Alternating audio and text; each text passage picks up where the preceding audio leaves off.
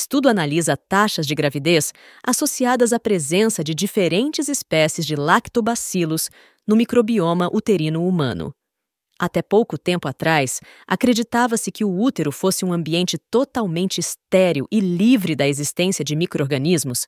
Hoje sabe-se que o trato reprodutivo feminino superior apresenta sim sua própria microbiota. O gênero mais abundante encontrado tanto na flora vaginal como uterina é o Lactobacillus, cuja presença já foi descrita benéfica e associada à saúde do trato reprodutivo. Além disso, quando o microbioma uterino é dominado por lactobacillus, bons desfechos de reprodução humana assistida são alcançados.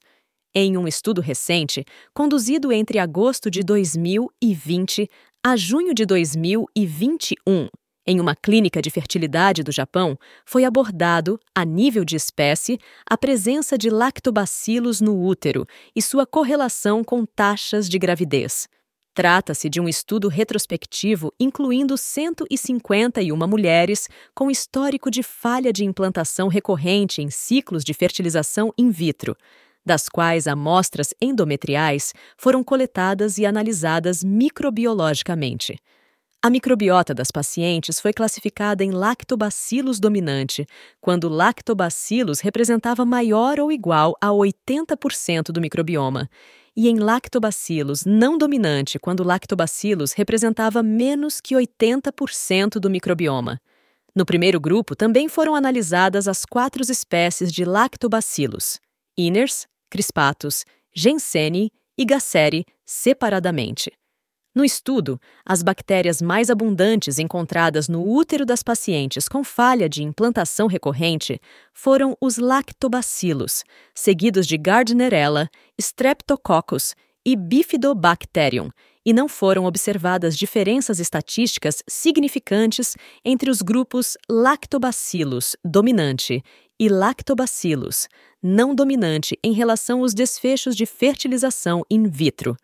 Entretanto, quando as espécies foram analisadas separadamente, pontos importantes foram observados.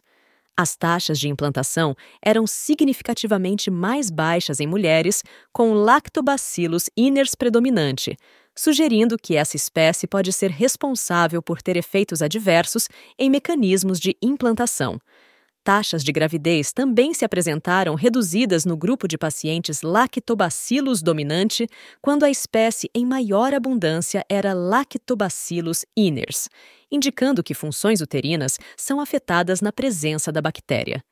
A presença de ureaplasma, bactéria causativa de endometrite crônica, era maior quando a microbiota uterina era dominada por Lactobacillus iners.